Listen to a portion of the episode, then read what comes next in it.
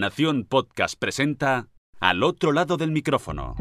Tu ración de Metapodcasting Diaria. Un proyecto de Jorge Marín Nieto.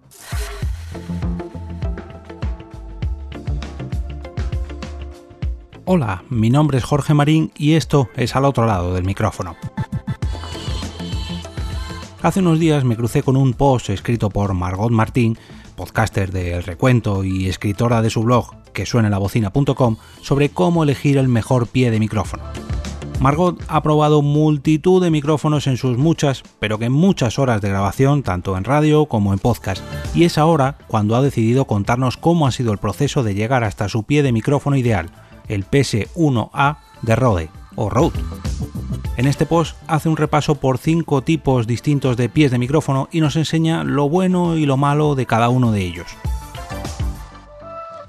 Pero comencemos por el principio, por un pie de micrófono clásico, podríamos decir, un pie de micro de sobremesa.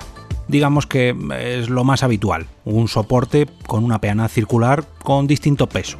Confiesa que es la peana que le lleva acompañando desde que adquirió su micrófono C1U de Samsung. Lo mejor de este pie es su solidez pese a su poco peso.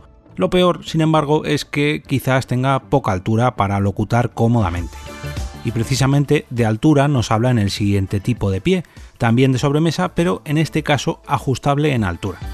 De este tipo de micrófonos son también los que uso yo personalmente cuando no utilizo el Blue Yeti con el que me estáis escuchando ahora mismo, ya que este lleva su propio pie incorporado. Lo mejor de este tipo de pies de micrófonos es su estabilidad debido a la peana, que aprovecho para recomendaros una que tenga la mayor circunferencia posible para que no podáis volcarlo o que al menos sea muy complicado. Pero claro, ahí debéis jugar un poco con el peso, ya que tampoco es cuestión de que cada pie de micrófono pese 3 o 4 kilos. Con que pese medio kilo o uno, si me apuráis, ya es más que suficiente. Lo peor, tanto del modelo que reseña Margot de la marca Berkemum como el de los míos, que son Newer, son las piezas de ajuste, que bueno, no encajan bien o van cogiendo orgura con el paso del tiempo y de montarlos y desmontarlos, pues al final acaban cediendo un poquillo. Antes de pasarnos a los brazos de micrófono, vamos al último de los pies. En este caso es el más portátil, el menos pesado, el más fácil de montar y desmontar y probablemente el más cómodo si lo que quieres es grabar día a día en un sitio diferente, el trípode. Como ya digo, o mejor dicho, como dice Margot, tiene sus ventajas si lo que buscas es versatilidad y comodidad en cuanto al transporte. Pero claro, eso también va en su contra, ya que es algo inestable no soporta micrófonos pesados y con el paso del tiempo pues sus patitas van perdiendo fuerza e incluso se quedan flácidas, si me permitís la expresión. Y ahora sí, vamos con los últimos tipos de brazos, que no pies, en este caso de micrófonos. Los tipo flexo.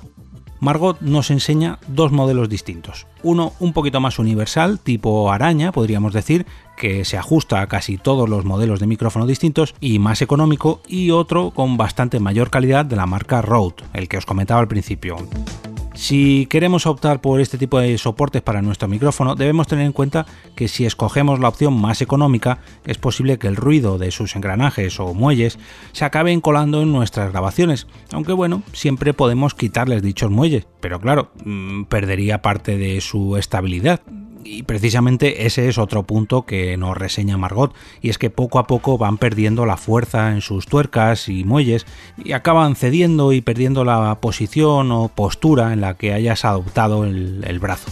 Y por último, es que no soporta todos los tipos de micrófonos, sobre todo los más pesados, ya que, como decía, pues los muelles poco a poco van cediendo, no es tampoco muy estable, en fin, ahora pasaremos al siguiente brazo de micrófono y veréis a lo que se refiere. Por el contrario, con el PS1A de Rode nos olvidaremos de todo esto tiene una buena sujeción, una buena fijación, un soporte para micrófonos de hasta 1 kg y 100 gramos e incluso tiene velcro para sujetar los cables y que no estén rozando por ningún lado.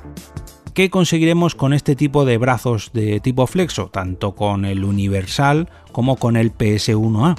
Pues comodidad, libertad a la hora de grabar, espacio libre tanto para nuestros guiones como para incluso mover nuestras manos con tranquilidad, ya que muchos de nosotros pues eh, gesticulamos al grabar y ojo, que esto no es malo. Al contrario, ayuda a que nos expresemos mejor ante el micrófono y si no tenemos nada delante con lo que poder chocar, pues más todavía.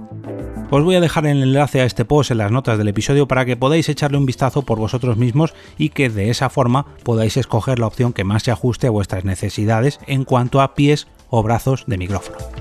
Recordad que podéis suscribiros a este podcast a través de vuestro podcatcher favorito o bien hacerlo a través de las plataformas Apple Podcast, Spotify, Spreaker, Evox, TuneIn, Podimo o Google Podcast. Y por si esto fuera poco, también podéis pasaros al otro lado del micrófono cada día a las 2 y media de la tarde a través de la web o la aplicación de Lockout Media.